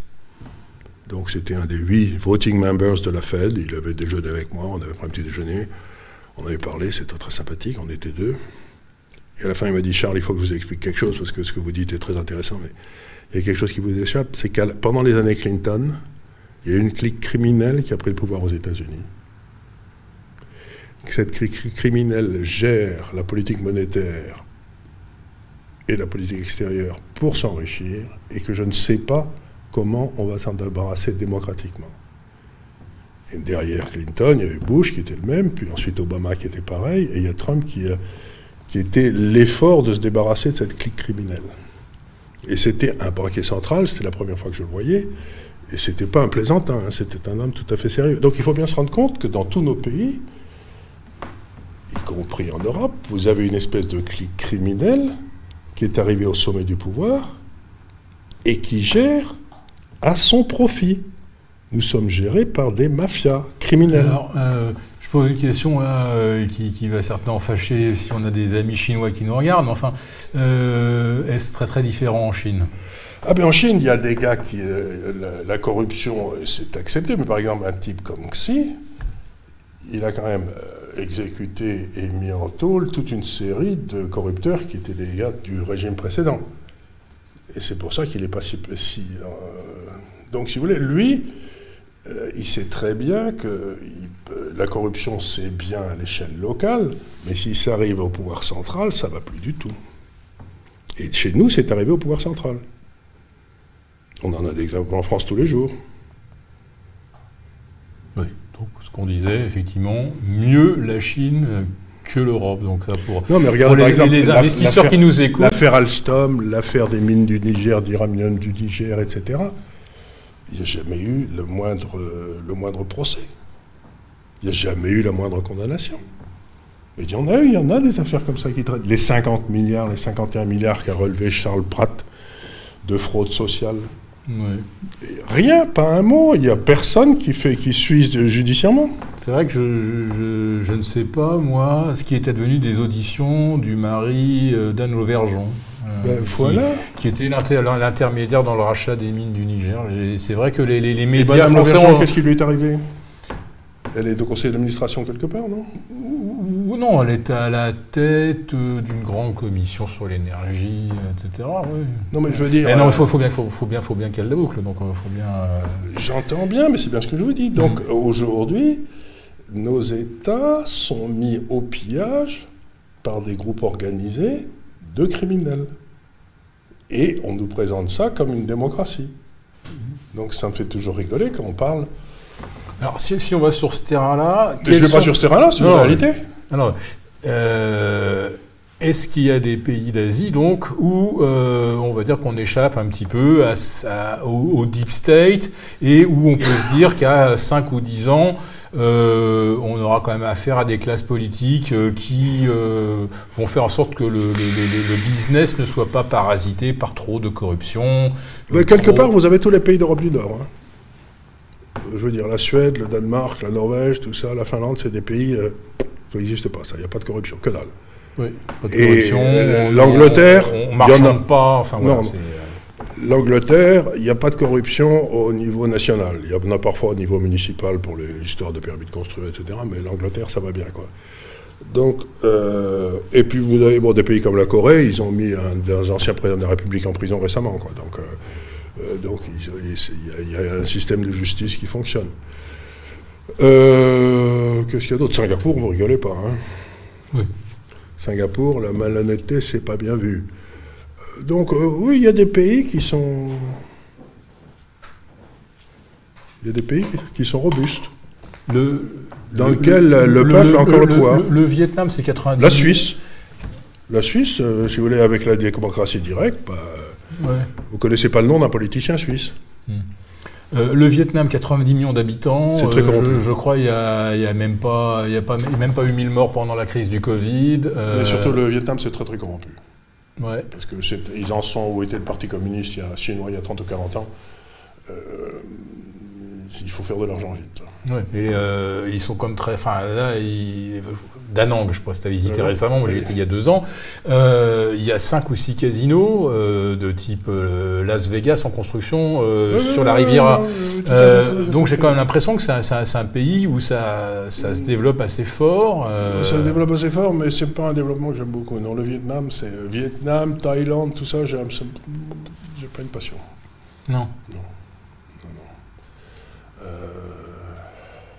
La Thaïlande, on peut y passer sa retraite, mais euh, vaut mieux pas y investir. Alors. Oui, il ne faut pas y passer sa retraite, parce que dans, trois ans, vous ne pourrez plus y vivre. Hein. Ça sera beaucoup trop cher. Oui. La monnaie va tellement monter qu'avec toutes les monnaies asiatiques, euh, euh, c'est l'État qui viendront passer leur, vacances, leur retraite en France. Hein. ah. Question d'un internaute, donc. Mais regardez, quand je parle de corruption, il y a quand même un truc extraordinaire. Le Redemzivir, ce médicament qui ne marche pas. On sait depuis longtemps, oui. On sait depuis longtemps qu'il ne marche pas. Ben, la Commission européenne vient de commander pour 2 milliards de dollars de Redemzivir. Oui, oui. Et pas la France, hein. Hein Pas la France, curieusement. Je ne sais pas, mais enfin, je trouve ça extravagant. Je, donne l'information que, euh, la France n'en a pas commandé. Commandé, mais par l'intérieur de l'Europe, elle en a commandé. Donc 2 milliards de dollars qui sont donnés à des escrocs. Peut-être que les commandes ne vont pas être honorées, qu'il doit y avoir des clauses qui permettent de ne pas. Oui, mais je veux dire, alors, ça a été relevé par les journalistes et par un ou deux députés européens, mais euh, le simple fait que la Commission européenne commence 2 milliards de dollars d'un médicament dont personne ne sait qu'il ne marche, dont tout le monde sait qu'il ne marche pas, c'est un signe patent de corruption. Ah, les, gens ne les gens ne le savaient pas que ça ne marchait pas. Si, on, a, non, mais on a quand même eu aux 20h et à tous les 20h des, gens, des gens qui sont venus nous expliquer que le remdesivir était quand même le grand espoir par rapport euh, aux élucubrations de certains professeurs du sud de la France. Euh, donc on disait que le, le remdesivir était un grand espoir et j'ai entendu, j'ai au moins cinq noms que je pourrais citer comme ça, de gens qui sont des référents de nos médias français qui sont venus dire que le remdesivir était un, était un vrai espoir. Donc le travail de conditionnement a été fait quand même. Hein. j'ai l'impression que la France, dans un sursaut, dans un sursaut, euh, et finalement, euh, elle a fait passer des gens à la télé, mais euh, finalement, elle n'a pas, pas, osé. Elle n'a pas, voilà. pas, osé. Au dernier moment, elle n'a pas osé. Elle s'est dit quand même, c'est un peu gros. Ou alors la commission était trop faible. Alors, question d'un internaute. Euh, comment se fait-il qu'en France, personne ne comprenne qu'il y a plus de néoconservateurs, va en guerre, euh, chez Obama et Pepe Biden, que euh, chez Bush et compagnie? Alors, Je ne sais pas si c'est Bush. Non, c'est Trump. Ah, Bush, non, il, mais, était, non, Bush, il, était, il était va en guerre. Ben, c'est pour une raison très simple, c'est que la, presse française prend ses informations dans le New York Times, qui est, devenu un torchon. Quoi. Oui, mais que je citais d'ailleurs par par une forme de provocation au début de notre entretien. Ouais. C'est-à-dire que la presse française ne travaille pas. Ils ne savent rien. Moi, partout, quand vous connaissez un domaine bien et vous, euh, vous interviewez un journaliste, vous vous rendez compte qu'il ne sait rien. Et donc, comme j'en connais quelques-uns, je me rends compte que les, journalistes ne savent rien sur rien. Mais ça ne les empêche pas d'empêcher les autres de parler. Hmm. Parce que le but des journalistes, c'est pas d'acheter la vérité, c'est qu'on dise le message officiel aujourd'hui. Oui, ça, se voit quand même, non? Bah, ça, se voit, mais euh, maintenant, qu'est-ce que vous faites? Qu'est-ce que vous faites Vous pouvez rien faire? Hmm. Vous savez, c'était en Russie autrefois, d'ailleurs. On disait, euh, il n'y a pas de. Je crois que la Pravda, ça veut dire la vérité, les Izvestia, ça veut dire la nouvelle. Voilà, il n'y avait pas plus de. Il n'y avait pas de nouvelles dans, le, il y avait pas de nouvelles dans, les Pravda qu'il y avait de vérité dans les Izvestia. c'est ça, voilà. c'était là. Ben, ben, vous lisez Le Monde et le New York Times, et ben, vous avez, c'est la Pravda et les Izvestia, ben voilà, il n'y a, a, ni nouvelles ni vérité. Quoi. Ouais. Voilà. Ben, pas moi qui fais ça. Bah, une idée d'investissement, euh, acheter un média en France et en faire quelque chose qui donne des informations, ça serait. Ben, vous, serez, vous, serez, euh, vous aurez un accident de voiture. Aïe. Ne croyez pas que ces gens-là sont gentils? Non. Non, non. Bon, alors nous, on va être par contre très très gentils, alors, euh, parce que leur, euh, leur avance est bientôt 20h. Euh, donc, les ultimes recommandations pour ceux qui nous écoutent et qui veulent aujourd'hui placer de l'argent et qui se demandent où on va en France, en Europe. Euh, quels sont les moyens de diversifier Et je veux dire, sur un plan très très pratique, qu'est-ce qu'on peut faire Quand on est français, est-ce qu'on est peut aller ouvrir son compte à Singapour Par quel intermédiaire vous, vous, trouvez, vous avez des fonds qui exercent partout, mais euh, ce que je voudrais dire aux Français quand même, enfin ceux qui nous écoutent, euh, c'est un truc très simple. Il se trouve que la France a une série incroyable de sociétés multinationales incroyablement bien gérées. GMA, Cher Liquide. Euh, Cher Liquide, Schneider. Saint-Gobain. Euh, euh, non, Saint-Gobain, non, je ne le mettrai pas, non.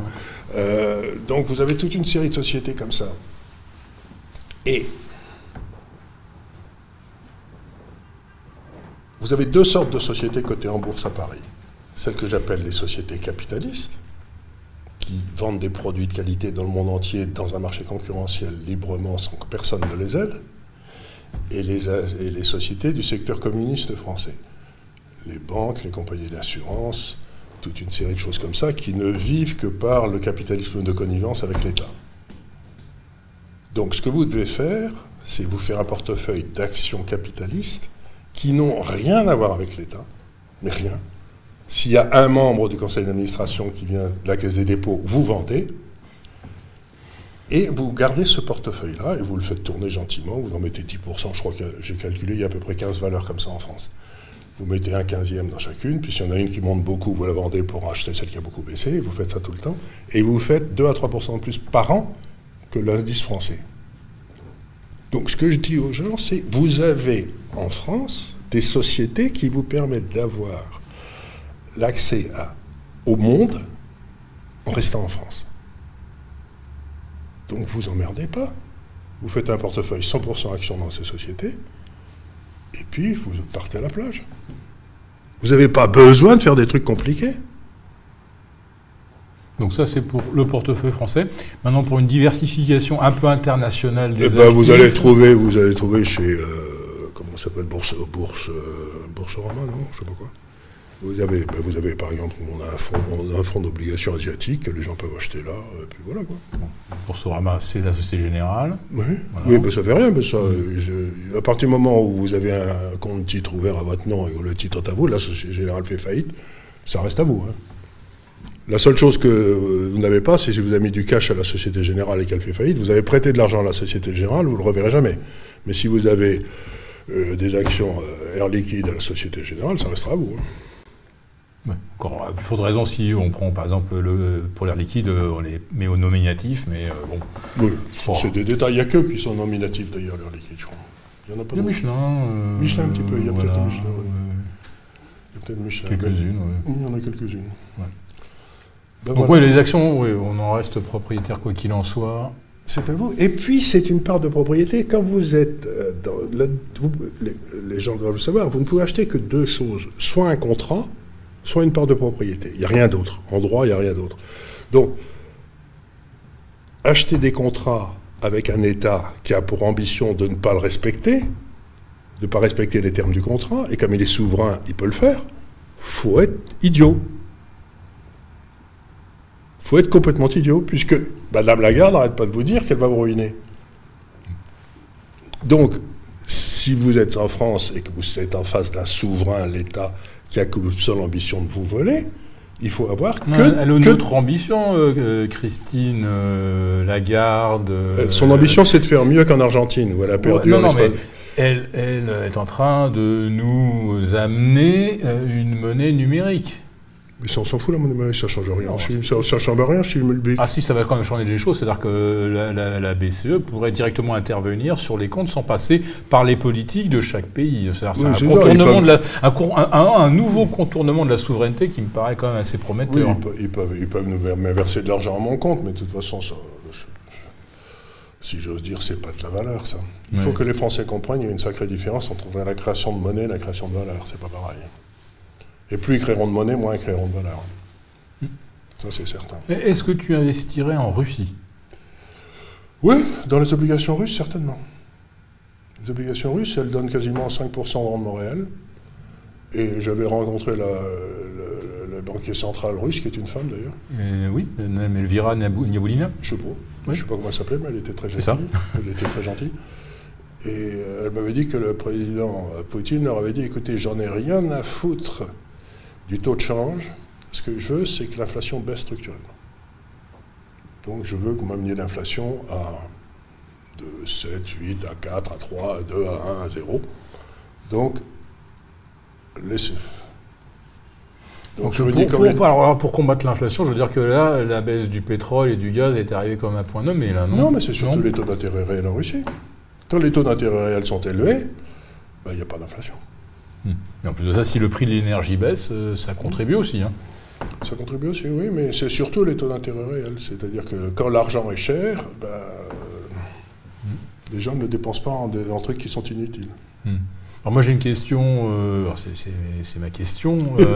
Euh, là on vient de connaître dix années extraordinaires où jamais le compartiment matière première énergie n'a été autant délaissé et n'a autant baissé en relatif par rapport à Wall Street euh, global et par rapport bien sûr aux valeurs dites de croissance, les champions du numérique. On vient de connaître une décennie euh, extraordinaire et surtout les euh, sept dernières années, hein, depuis que le dollar, enfin depuis que le pétrole est tombé de 110 dollars, le, 110 le baril, on est retombé, retombé, retombé, jusqu'à ce qu'on ait atteint le euh, plus faible ratio de valorisation globale de l'énergie par rapport euh, au reste. Alors est-ce que euh, cette, cette, décennie va se va s'arrêter avec un dollar qui commence à fondre Euh, Sans doute. Est-ce que, la, est que la prochaine décennie pourrait être celle des matières premières C'est pas impossible. Chaque fois que les taux d'intérêt réels ont été négatifs aux États-Unis, le dollar a baissé, les, euh, les matières premières ont monté, l'or a monté. Mais quand vous dites que les actions surperformées, etc., euh, l'indice standard pour 500 en or Oui. est, est 30% plus bas qu'en 2000. Alors, 30% au plus bas que lorsque euh, le S&P était au plus haut.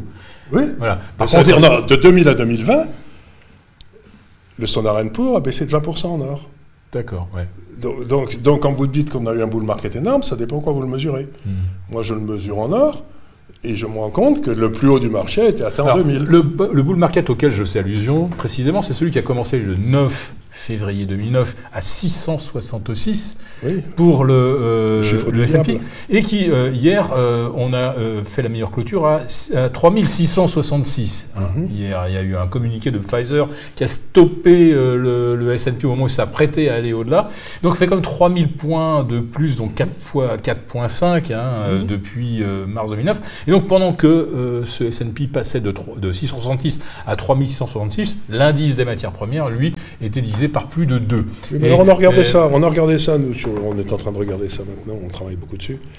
C'est que dans le fond, vous avez des espèces de longs cycles qui durent 7 ans, ou euh, 7 à 10 ans, où vous avez les matières premières qui montent, l'or qui monte, et le dollar qui baisse, et puis ensuite c'est le dollar qui monte, et les matières premières qui baissent, et ça, et on est à la fin de ces cycles. Voilà, c'est ce un petit peu l'idée que j'en avais. ouais. C'est-à-dire que aujourd'hui, il vaut mieux acheter du total qui donne du 10% qu'une obligation française. quoi. Ouais, ça fait même quelques mois que c'est. C'est le cas d'ailleurs, de ça allait remonter un peu. Voilà. Là voilà. Voilà. Euh, sur les obligations russes, euh, donc on, on a un rendement. Est-ce qu'il y a un risque de change sur le rouble quand même ou pas? Bah, le risque de change, il y a une quasiment. pouvez- Parce que tu as dit que La parité euh, des pouvoirs d'achat. Poutine, euh, le- Vladimir le- Poutine a dit que c'était pas vraiment sa pas mais la parité des pouvoirs d'achat, vous pouvez la calculer entre le pétrole et le rouble. Et à ce moment-là, le rouble est très sous-évalué par rapport au pétrole, en ce moment. Et donc, si le pétrole se met à remonter, le rouble, le rouble, le rouble risque de car- cartonner là haut. Donc, vous allez ça- gagner ça sur ça serait- taux Ça et le meilleur, sur- le meilleur des deux mondes. hein, C'est le meilleur des deux mondes, c'est ce que ça. Bon.